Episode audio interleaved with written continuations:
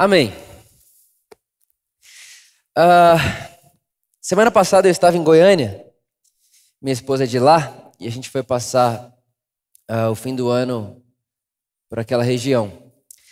E quando eu passou as festas e tudo isso, enfim, eu comecei a encontrar algumas pessoas lá que eu conheço, pastores, amigos, enfim, tudo isso.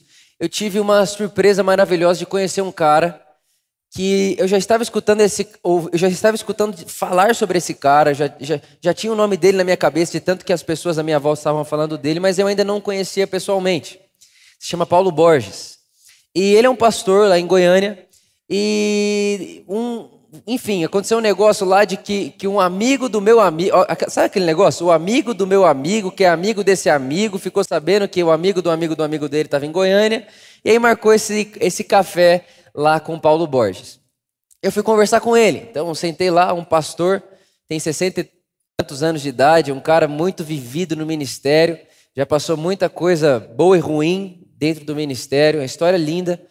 E em um dos momentos da minha conversa com ele, ele falou uma coisa que me marcou muito. E quando ele me falou aquilo, eu falei como eu queria voltar agora lá na Por Amor e falar isso para eles. Ele olhou para mim e falou assim: Vitor, Presta atenção, irmãos. Ele falou assim para mim: Vitor, todas as pessoas que estiverem ouvindo você pregar, de dentro lá do prédio da sua comunidade, todas essas pessoas são pastores. Eu falei, ah? Ele falou: todas as pessoas que estão sentadas lá no prédio da Por Amor, em São Caetano do Sul, todos são pastores. E eu falei: como assim? Ele falou: Vitor, nós precisamos, como pastores, fazer com que, ao invés de ser um ajuntamento de um pastor e várias ovelhas, nossa, nossas, os nossos ajuntamentos precisam começar a ser um, ajuntamentos de pastores, aonde nós nos encontramos aqui, nós olhamos uns para os outros, nós nos empolgamos uns com os outros, nós celebramos uns aos outros e voltamos depois para um mundo cheio de ovelha perdida. E aquilo me marcou muito, aquilo ficou na minha cabeça quando eu cheguei lá na casa da mãe do, do pai da Luísa, em Goiânia. Eu abri minha Bíblia, eu abri em Mateus. Queria que você lesse comigo Mateus capítulo 9. Mateus capítulo 9, versículo 35. Diz assim: E Jesus foi por todas as cidades e aldeias, ensinando nas suas sinagogas, pregando o evangelho do reino e curando todas as enfermidades e todas as doenças entre o povo. Versículo 36. E ele, vendo as multidões, moveu-se com compaixão delas, porque estavam, estavam exaustas e dispersas, como ovelhas que não têm pastor. Então ele disse a seus discípulos: A seara verdadeiramente é grande, mas poucos são os trabalhadores. Orai, pois, ao Senhor da seara, que envie tra trabalhadores para a sua seara. Espírito Santo, muito obrigado. Jesus disse que iria e deixaria você e você nos ensinaria sobre ele. Então, nessa hora, nós te agradecemos, porque é você que faz com que toda essa letra se torne palavra de Deus, encarne o Cristo e revelação para o nosso coração. É você que nos ensina Jesus. Então nós já te agradecemos agora, porque cada letra aqui será mais que letra.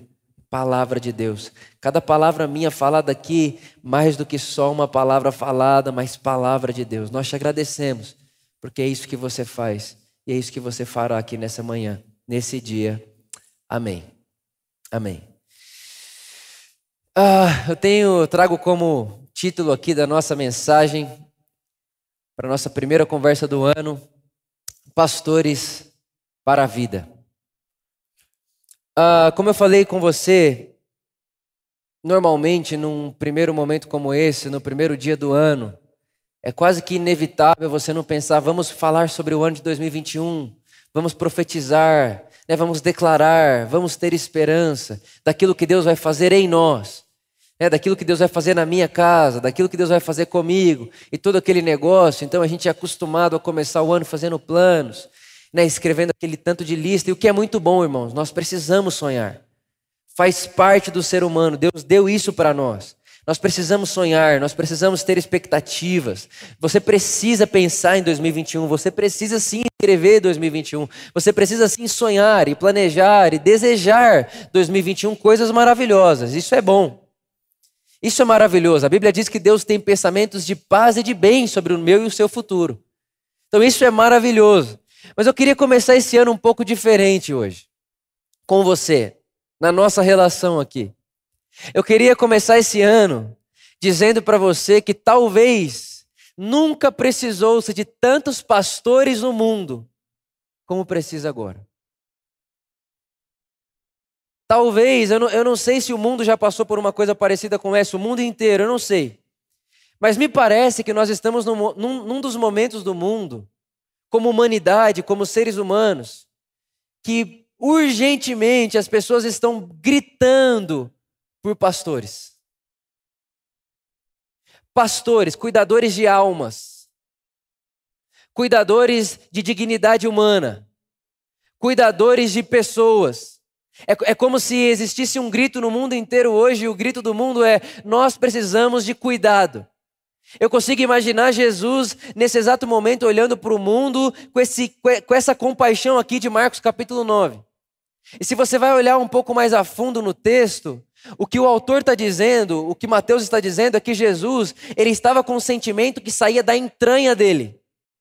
E aí, dentro da, da cultura e do, e do, do, movimento de fala da época, a palavra que Mateus utiliza aqui no grego é uma palavra que arremete ao, ao mais profundo do, do ser da pessoa. Então é como se essa compaixão de Jesus viesse do lugar mais profundo dele. E a compaixão e essa sensação, e alguns textos vão dizer que nesse momento Jesus chora. O, o motivo disso é Jesus olhar para um povo, olhar para uma multidão e dizer: são como ovelhas sem pastor. Estão dispersas. Estão perambulando pela vida, já, já, já não se sabe mais nenhum caminho a se seguir. Tá uma, é literalmente uma confusão, uma exaustão. É um cansaço em massa, uma exaustão em massa, uma perdição em massa. E aí Jesus ele olha para essa cidade e ele chora. Ele olha para essa cidade, para esse povo e ele tem uma sensação dentro dele de que faltam pastores. Porque quando ele, o, o, o, autor começa a colocar aqui a, a fala de Jesus, Jesus está dizendo, são como ovelhas sem pastores, e logo depois ele diz, mas a seara está pronta, poucos são os trabalhadores. O que Jesus está dizendo é, as pessoas estão prontas para a colheita. O terreno está pronto para colher. O que falta é gente disposta a ceifar. Então, irmãos, eu queria que, eu quero, meu desejo é que nessa manhã, quando você sair por essa porta, você saia com uma consciência profunda de que nós somos pastores do mundo. Pastores. E é interessante que aqui no versículo 35, Mateus ele diz que Jesus ele andava por toda parte pregando o evangelho do reino de Deus. O evangelho do reino de Deus. E eu poderia ficar falando para você aqui diversas coisas, diversos pontos que Jesus trazia em suas mensagens sobre o evangelho do reino de Deus. Mas eu quero tentar definir toda essa mensagem, todo esse evangelho em quatro partes. A primeira parte é que esse evangelho do reino de Deus que Jesus trouxe, de alguma forma era uma mensagem, era uma boa notícia que abraçava o excluído. Se nós queremos ser pastores para a vida, eu penso que uma das primeiras coisas que nós precisamos fazer é começar a parar de viver uma vida de excluir pessoas da graça de Deus. O autor de Hebreus, ele diz assim, ó, cuidem-se para que não excluam o outro da graça de Deus. E é muito interessante que num contexto histórico ali da onde Jesus vivia e onde e como Jesus vivia, tudo era muito segmentado. Tinha lugar para pecador X, tinha lugar para classe social Y, tinha lugar de sacerdote, tudo tinha lugar para tudo, porque era tudo muito bem segmentado, era tudo muito bem ali é, organizado numa segregação. Então tinha o leigo e tinha o clero.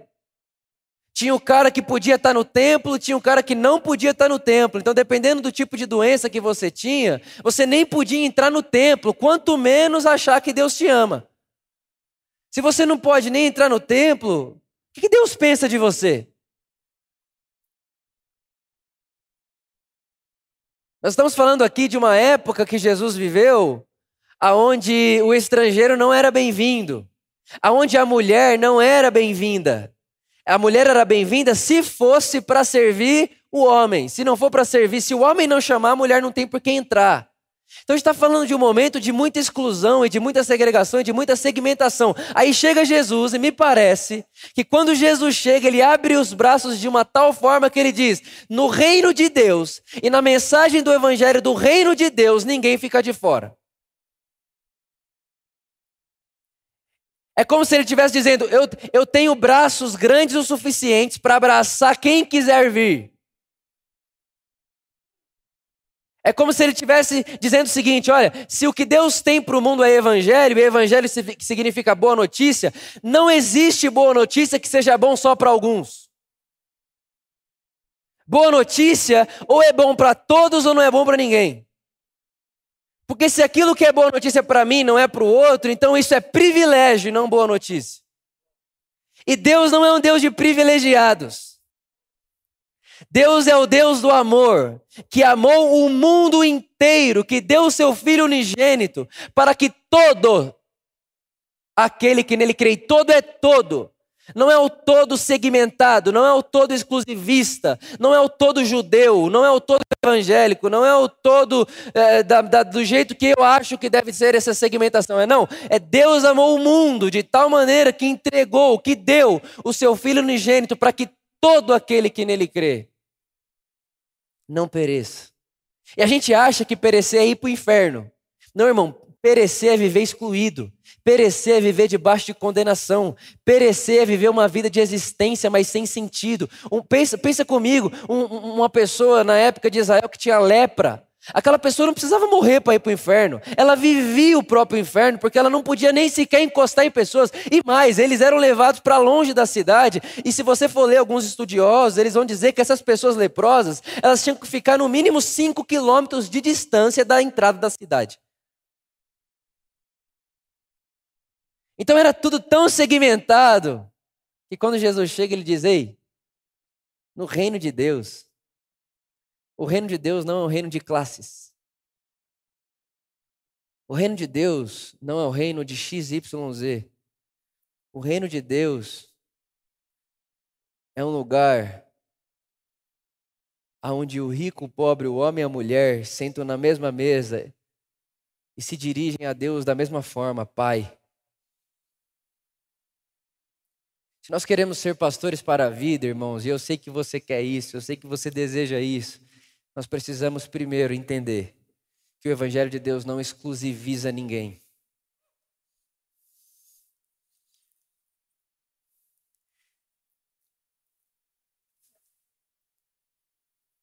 Ele não segmenta ninguém. Ele não exclui ninguém. A mensagem do Evangelho do Reino de Deus, ela não é boa notícia para alguns, ela é boa notícia para todos.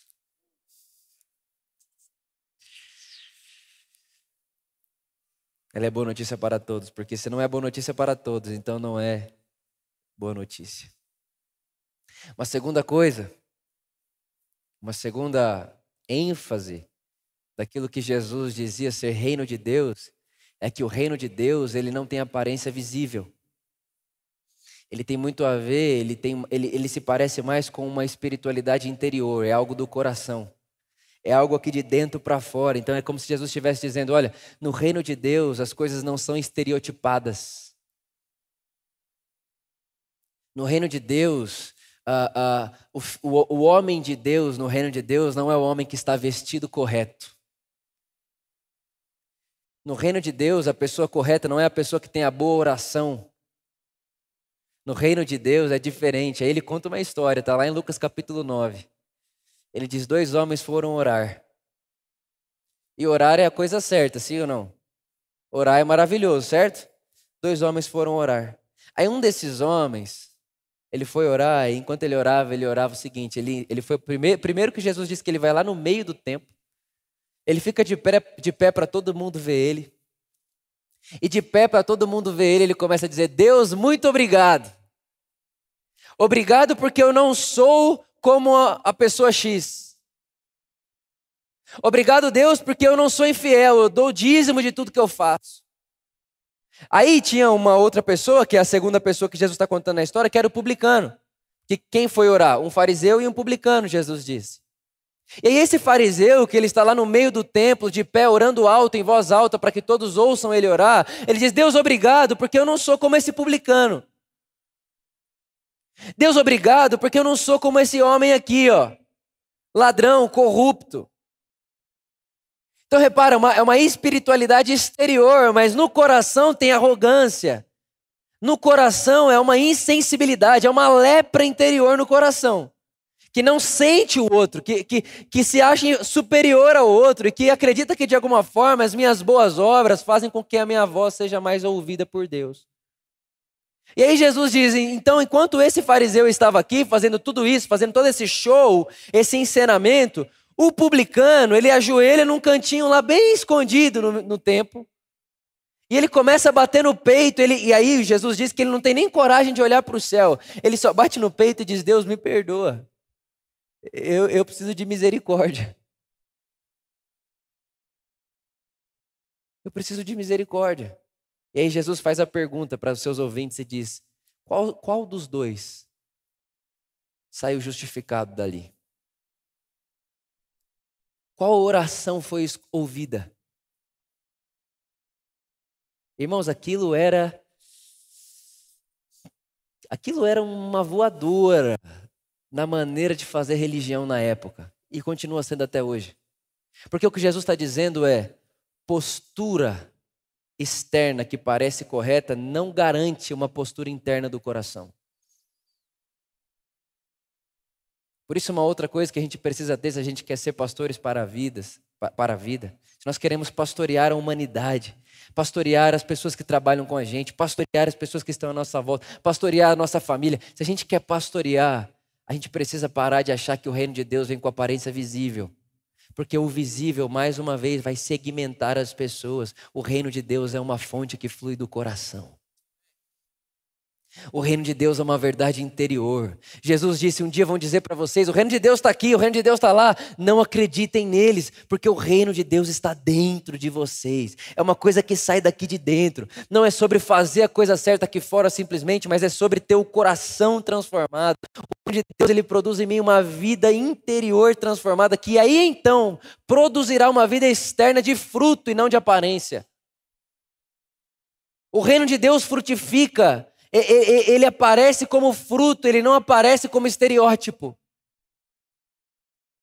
Por isso, irmãos, num mundo de tanta diversidade, num, num, num, Brasil de tanta diversidade, tanta diferença, se nós continuarmos com essa ideia estereotipada, nós não vamos pastorear as pessoas, nós vamos fazer com que o choro de Jesus continue a aumentar, porque ele vai continuar olhando e dizendo: infelizmente, as pessoas estão prontas para ouvir o Evangelho, as pessoas estão prontas para ser abraçadas pelo meu amor, mas falta ceifeiro, falta gente para pastorear. É um, a gente se muvuca aqui dentro nesse prédio, a gente se muvuca cheio de programação na igreja, a gente se muvuca com, com, com a vida religiosa, e Jesus está lá de cima olhando para o povo, para o Brasil, dizendo: Falta ceifeiros. Quem vai ceifar? Quem vai pastorear? Quem pode colher o que nunca plantou? Mas o meu amor plantou no coração de todas essas pessoas que estão perdidas, que estão exaustas, que estão perambulando pelo mundo. Tem um desejo dentro delas de serem cuidadas e abraçadas por mim, mas a minha imagem na terra é a igreja. Então, igreja, pelo amor de Deus, sai desse lugar, sai desse lugar de, de, de eu só quero receber de Deus, eu quero o meu 2021 maravilhoso, eu quero que Deus realize os meus sonhos, eu faço de Deus o meu ídolo, e eu dou para Ele o que Ele quiser, para Ele dar para mim o que eu quero, e pelo amor de Deus, se envolve na humanidade, entra no meio das pessoas, pastoreia as pessoas, a, o, o, a, a colheita está pronta, falta gente para colher. Sai do eu, pula no nós. Sai do seu mundo e pula no mundo de Deus.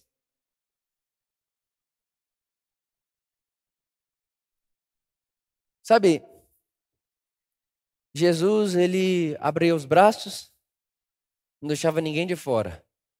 Vinde a mim todo. Aquele que quiser, vinde a mim. Tanto que Jesus, ele era conhecido e apelidado de amigo de pecadores. Então, o que as pessoas falavam de Jesus é: Jesus ele aceita todo mundo, ele não está nem aí para é Zaqueu, é prostituta, é todo mundo. Jesus não tem essa. Amigo de pecadores.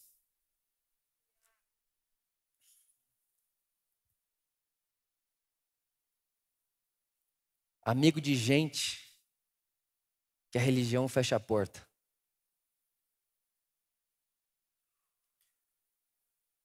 Amigo de gente excluída, de gente pobre, de gente que não tem o que dar de volta, amigo de gente que não tem o que me dar. Jesus era conhecido como esse cara aí. Mas Jesus ele está comendo com prostituta, ele está comendo com fariseu. É, como é que Jesus faz isso? Uma outra coisa que a mensagem de Jesus tinha e que eu acredito que mais do que nunca, se a gente quer ser pastores para esse mundo, pastores para a vida que a gente está vivendo hoje, a gente vai precisar ter, é que a mensagem do, do reino de Deus, do evangelho do reino de Deus que Jesus pregava, era contra toda injustiça. Era contra toda injustiça.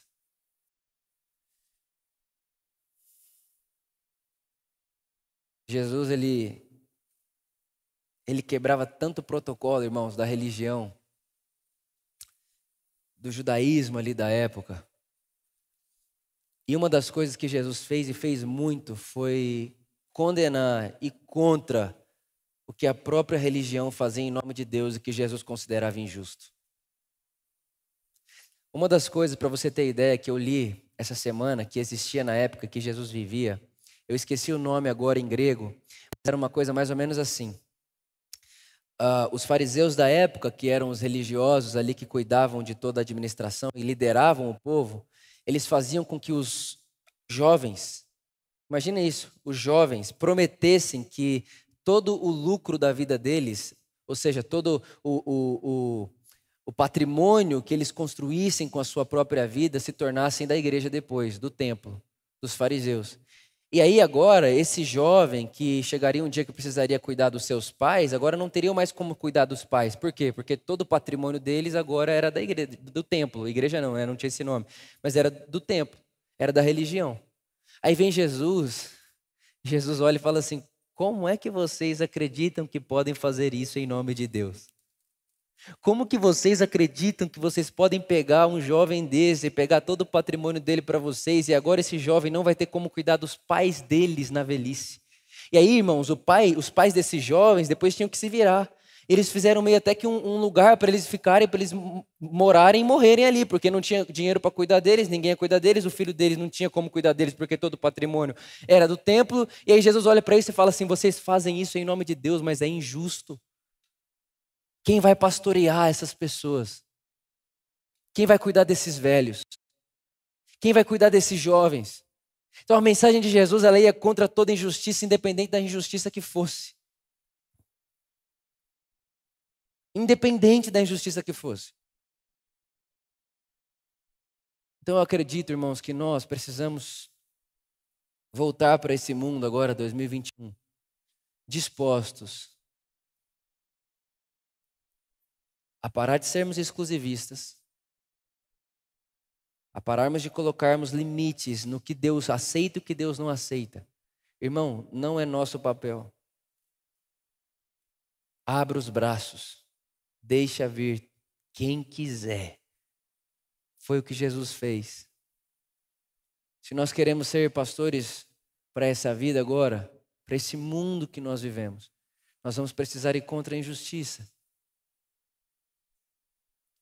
E o que é injustiça?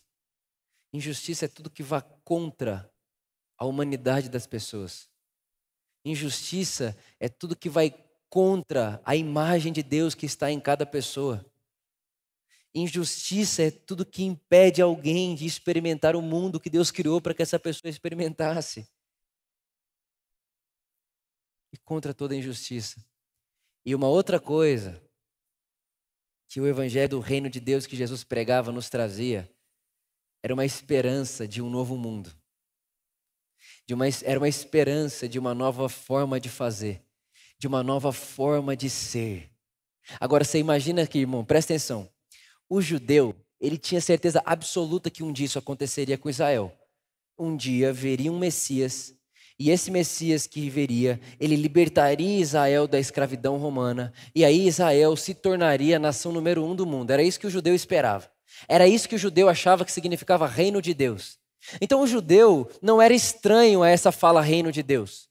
Mas para eles, na cabeça deles, reino de Deus não pode vir agora, porque como que pode eu falar que a gente pode viver o reino de Deus num momento da história onde Roma me escraviza, eu sou escravo de Roma, eu devo tudo a Roma, eu não sou dono da minha própria vida. Então não tem como viver reino de Deus num momento como esse. Aí chega Jesus e fala assim: "O reino de Deus chegou a vocês agora". Aí o judeu olha para isso e fala: "Impossível. Como que chegou agora? Olha aí, ó. César ainda é nosso imperador. Então, Jesus, você é o Messias? Sim. Mas cadê o seu exército, então? Porque o que o judeu esperava era um Messias militar. Era um, era um Messias que utilizaria da força para tirar Roma do, do, do, do, governo, enfim, Israel se tornaria um país livre, uma nação livre, e então Israel dominaria o mundo inteiro. Essa era a cabeça deles de reino de Deus. Eles achavam que eles seriam uma nação que Deus colocaria no mais alto lugar e eles mandariam no mundo. Então, quando Jesus chega e diz o reino chegou, eles disseram: não, não é, não é esse reino aí. E aí, Jesus ele também vai frustrar, presta atenção, irmãos, ele frustra a ideia de reino de Deus de Israel.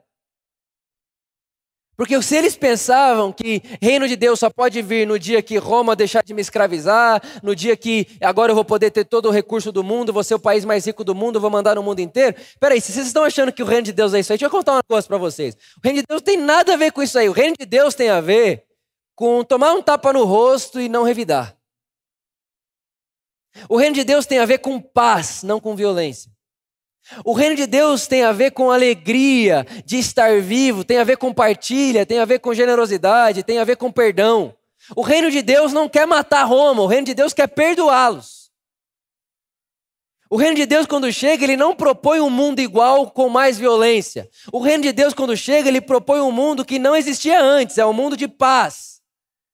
E aí Jesus ele vem, ele abre expectativa e esperança para um novo mundo que começa a acontecer. Agora vai ter um povo que vai viver numa, de uma outra forma, porque conhece um novo reino.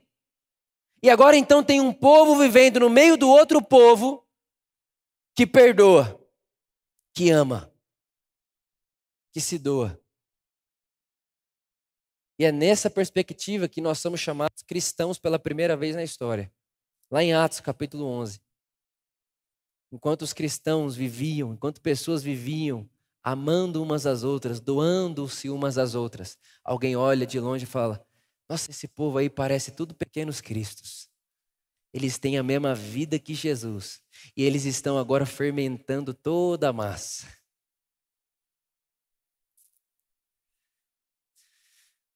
Irmãos, nós vivemos e fazemos parte do reino de Deus. E esse reino de Deus nos convida a sermos pastores na vida. Infelizmente, essa ideia de clericismo, essa ideia de o, o pastor é quem está pregando, ou o pastor é quem foi ordenado, o pastor é quem tem óleo na cabeça, isso tudo tirou de nós esse senso de que a colheita é grande e poucos são os trabalhadores. Esse negócio de que, ah, eu vou lá todo domingo ouvir o, pastor falar. Eu tenho que ir lá toda semana ouvir o pastor falar. Eu tenho que ir, eu tenho que ir, porque o pastor é o homem de Deus, que tem a direção de Deus para minha vida. E tá, aí a gente não percebe que tudo que a gente está fazendo é fazendo da igreja o templo de Israel. Igualzinho. Tem um sacerdote, tem um sacrifício, tem a oferta. Isso é muito triste, isso chega a ser desesperador. Porque se um dos nossos irmãos que estavam vivendo lá em Antioquia, se eles renascessem aqui agora, ó, viveu, pum, aparece aqui, Barnabé. Se ele aparece aqui agora, irmão, você encontra ele aqui na rua, da frente da nossa igreja, do nosso prédio. E aí ele olha para você e fala assim: Oi, tudo bem? Sou Barnabé. O que, que é isso aqui? Aí você fala para ele: Isso aqui é igreja. Ele vai falar: O quê? Isso aqui é igreja. Falo, igreja? É. Mas o que? O, o prédio é igreja? É. Mas por que está todo mundo aqui hoje? Não, porque hoje é domingo. Por que, que, que tem a ver domingo que vocês estarem aqui? Não, porque, Barnabé, domingo é o dia do Senhor. O dia do Senhor? Ah, tá. Mas e aí, vocês vão fazer o quê? Vocês vão entrar aí, vocês vão comer juntos, vocês vão partilhar juntos, vocês vão conversar sobre Deus, sobre. Né? Isso vocês vão fazer, né? Vocês vão se juntar, ver se alguém está em necessidade, pagar conta uns dos outros. É isso que vocês vão fazer aí dentro? Não. O que vocês vão fazer aí dentro? Vamos sentar, ouvir o pastor falar. Ele vai olhar assim e falar: o que vocês fizeram? Fala, peraí, eu renasci depois de Cristo ou antes? que vocês fizeram com Jesus? Aí ele ia falar assim, tá, mas e Jesus, está onde? Aí a gente ia falar, ah, tá em mim, né? Não, ele tá mesmo em você? Tá, eu acredito que sim. Mas então o que você veio fazer aqui? Ah, eu vim cultuar a Deus. Cultuar a Deus? Num prédio? Ele ia pedir para morrer, irmão.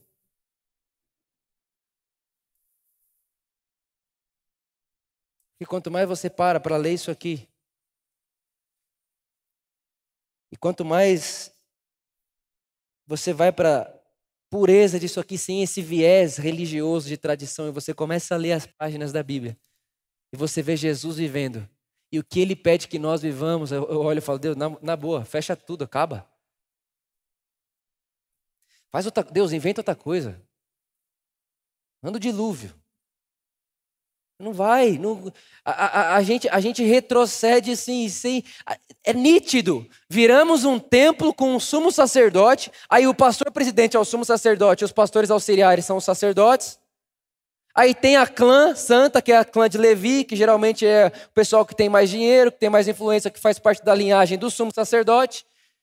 E aí a gente vem todo domingo, a gente ouve todo domingo, a gente depende do, do, que a gente ouve, porque se não tiver, a gente não vai. E aí tem, tem até muitos lugares que, se não for a pessoa tal que fale, eu não vou, porque eu quero ouvir a pessoa tal. E tudo que a gente está fazendo é abafar a vida de Cristo dentro de nós, e tá Jesus olhando lá de cima, chorando e dizendo: a colheita está pronta, mas poucos são os trabalhadores porque eles aprenderam a se tornarem consumidores. Eles querem consumir do outro, consumir do outro, consumir do outro. Eu preciso consumir da religião, eu preciso consumir de um lugar. Eu preciso de um lugar, eu preciso de um lugar, eu preciso de um lugar. E Deus está falando, e o lugar mundo precisa de você.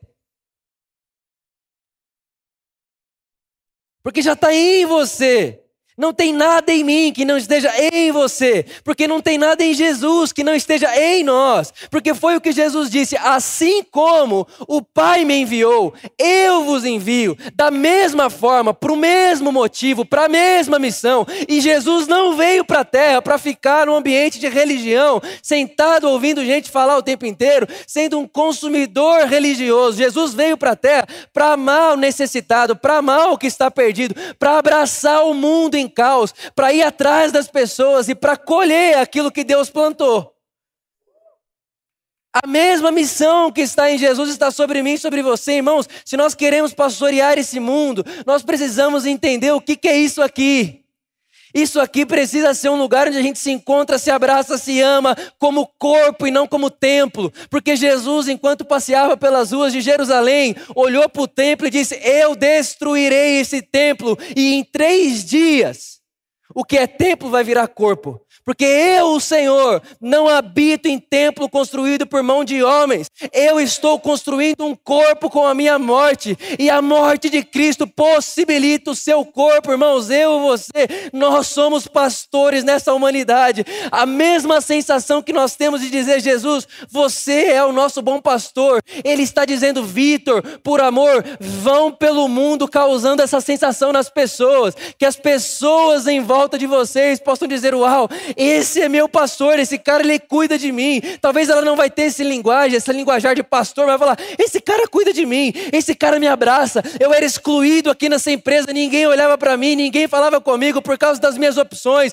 E essa pessoa veio até mim, ela entrou no meu mundo, ela entrou no meu caos, ela entrou na minha escuridão, ela entrou no meu choro, ela entrou na minha angústia, ela entrou no meu inferno e ela me tirou desse inferno que eu vivia.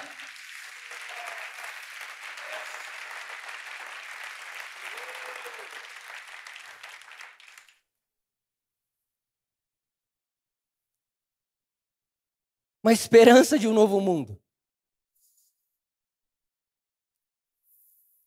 Porque na nova, irmãos, anote isso aqui. Na Nova Jerusalém não tem templo. Tem praça.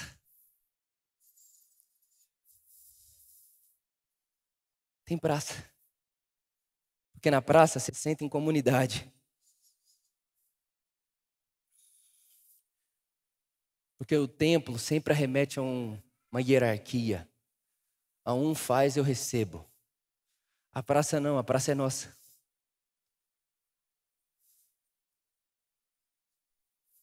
É quase inevitável você chegar aqui, sentar na sua cadeira e quando você me vê subindo aqui, você fala: agora Deus vai falar comigo. Não porque ele não vá, porque ele faz isso.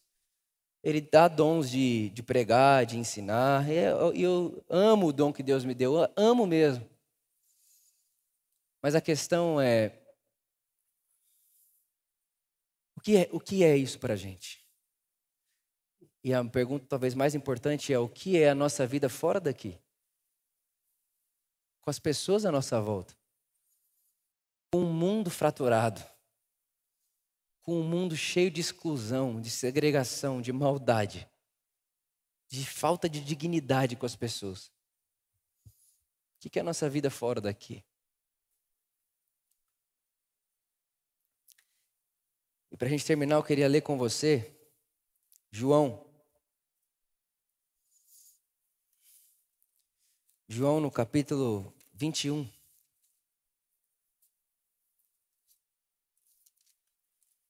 Talvez você está perguntando, mas como eu?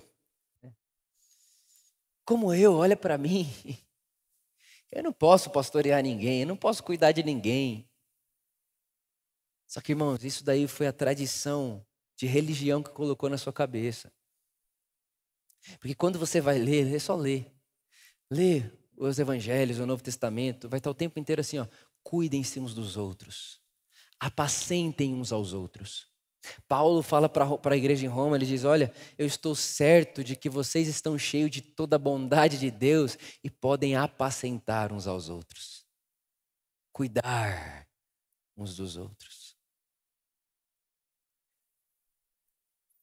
No João capítulo 21, no versículo 15, diz assim: Assim, tendo eles jantado, disse Jesus a Simão Pedro: Simão, filho de Jonas, tu me amas mais do que esses? E ele respondeu: Sim, Senhor, tu sabes que eu te amo. E disse Jesus: Apacenta os meus cordeiros. Disse novamente: Simão, filho de Jonas, tu me amas? Ele lhe disse: Sim, Senhor, tu sabes que te amo. E Jesus diz: Apacenta as minhas ovelhas. E disse pela terceira vez: Simão, filho de Jonas, tu me amas? Pedro entristeceu-se por ele ter dito na terceira vez: Tu me amas? E lhes disse: Senhor, tu, tu sabes todas as coisas, tu sabes que eu te amo. E Jesus disse: Apacenta então as minhas ovelhas. Irmão, é muito interessante que hoje em dia você fala: o que, que eu faço para ser pastor de gente? Né? Aí tem. Primeiro que a gente acha que pastor é o que você está vendo em mim aqui. É um cara que sobe no palco, que fala e tal. Deixa eu te falar uma outra diferença. Existe uma diferença gigantesca de pastor e pregador. Tem pregador que não é pastor e tem pastor que não prega. Entenda isso, irmãos. Eu estou aqui pregando para você. Pastorear é vida com vida. Pastorear é relação. Pastorear é conhecer pelo nome. As minhas ovelhas sabem e me conhecem, eu as conheço pelo nome. Pastorear é uma relação. Agora entenda isso que eu quero te falar. Jesus ele chega em Pedro e diz: Pedro, tu me amas? Pedro diz: Sim, Senhor, tu sabes que eu te amo. Então Jesus diz: Então, se tu me amas, você está habilitado a apacentar minhas ovelhas. Tem alguém que ama Jesus aqui? Então, todos vocês que amam a Jesus, vocês estão habilitados a apacentarem as ovelhas. Cuidar das pessoas à sua volta. Não, olha só, irmão, não terceirize o seu próximo. Não pegue seu próximo e fale assim, ai, tudo bem? Ai, tá... Nossa, você está precisando de ajuda, né? Vamos lá na minha igreja? Vamos lá na minha igreja, vou levar você para o meu pastor orar por você. Irmão, isso é cair da graça de Deus e é retroceder. A religião diz: vem para o meu prédio, vem para o templo oferecer sacrifício, vem para o templo para você ter oração. O reino de Deus é outra coisa. O reino de Deus diz: não, você não precisa ir até lá porque o reino acabou de chegar em você.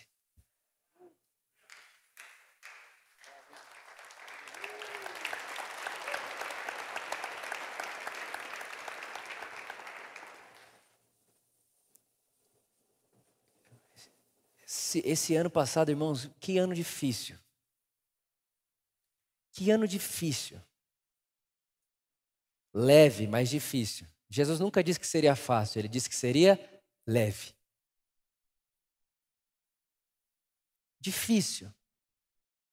Sem dúvida nenhuma, de longe, o pior nas métricas possíveis e humanas, o pior ano da minha vida, da, é, o pior, muita confusão, morte, briga, divórcio, uma confusão. E aí foi muito interessante porque a gente ficou em casa muito tempo, prédio fechado. Foi um tempo bom para conversar com Jesus e para pensar em muitas coisas. E uma das coisas que eu fiz um compromisso com Jesus. Fiz um compromisso com Jesus. Fiz alguns. Mas um dos compromissos que eu fiz com Jesus foi de nunca deixar, no que depender de mim, no que depender de mim, do Vitor, não deixar com que as pessoas que frequentam e fazem parte da Por Amor acreditem um dia sequer que esse lugar, esse lugar, esse prédio é igreja. E que esse prédio é santo. E que esse prédio é sagrado. E que o Vitor é o homem de Deus da vida delas. Não sou, irmãos. Não sou. Eu sou seu irmão. Isso aqui é uma reunião de irmãos. Irmãos em volta de outro irmão, que é o irmão mais velho. Esse foi um dos compromissos que eu fiz. Jesus, eu não, no que depender de mim, aquele prédio vai ser sempre prédio e a igreja vai ser sempre a gente.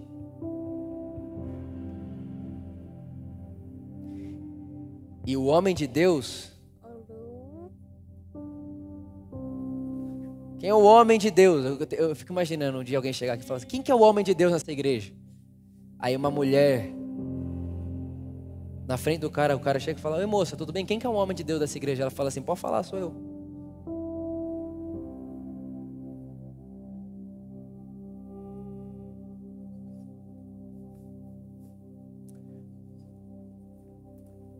Meu compromisso com Jesus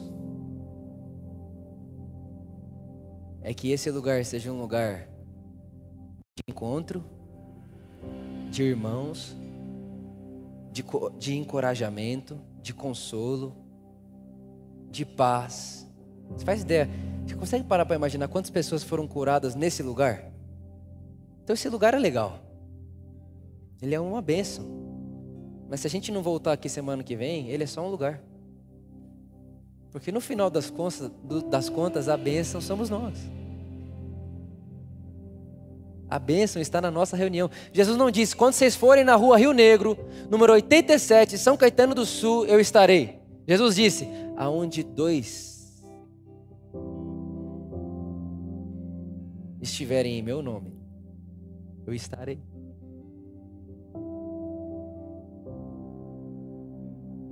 Então não é o prédio, não. Jesus não é o prédio, não. Jesus, mas olha o tamanho. Jesus não é isso aqui, não. O que, que, é então? É, o dia, é a hora que chegou a segunda pessoa. Entrou a primeira, eu estava nela. A hora que chegou a segunda, eu estou no meio delas. Então, meu compromisso com você, com Jesus, com a gente é esse. E agora eu estou fazendo um novo compromisso com Jesus, que é de fazer com que a Por Amor seja um seio de muitos pastores. E eu não estou falando de pastor líder de instituição. Estou falando de pastor do tipo de Deus. Qual que é o pastor do tipo de Deus? É o pastor que dá vida pelas ovelhas, é, é gente que dá vida por gente. O pastor do tipo de Deus é o pastor que sabe o nome. Então você saber o nome das pessoas à sua volta. O pastor do tipo de Deus é o pastor que deixa as 99 onde estão para ir atrás da ovelha excluída. Então é você ser um tipo de gente que ao ver alguém excluído, você para tudo que está fazendo e vai nesse um excluído. Irmão, tenho certeza que onde você trabalha tem um cara excluído, uma mulher excluída. Seja lá o motivo que for. Você sabe do que eu estou falando. Você sabe.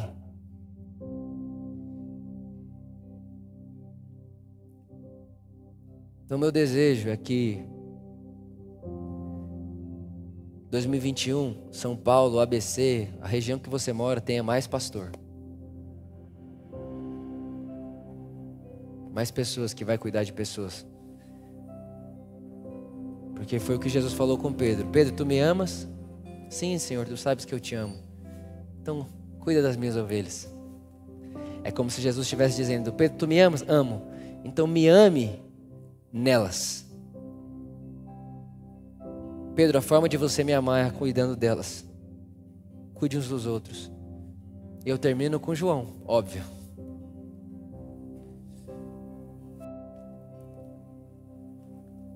João, apóstolo João, apóstolo do amor, ele disse: Como vocês podem dizer que amam a Deus se vocês odeiam o irmão de vocês?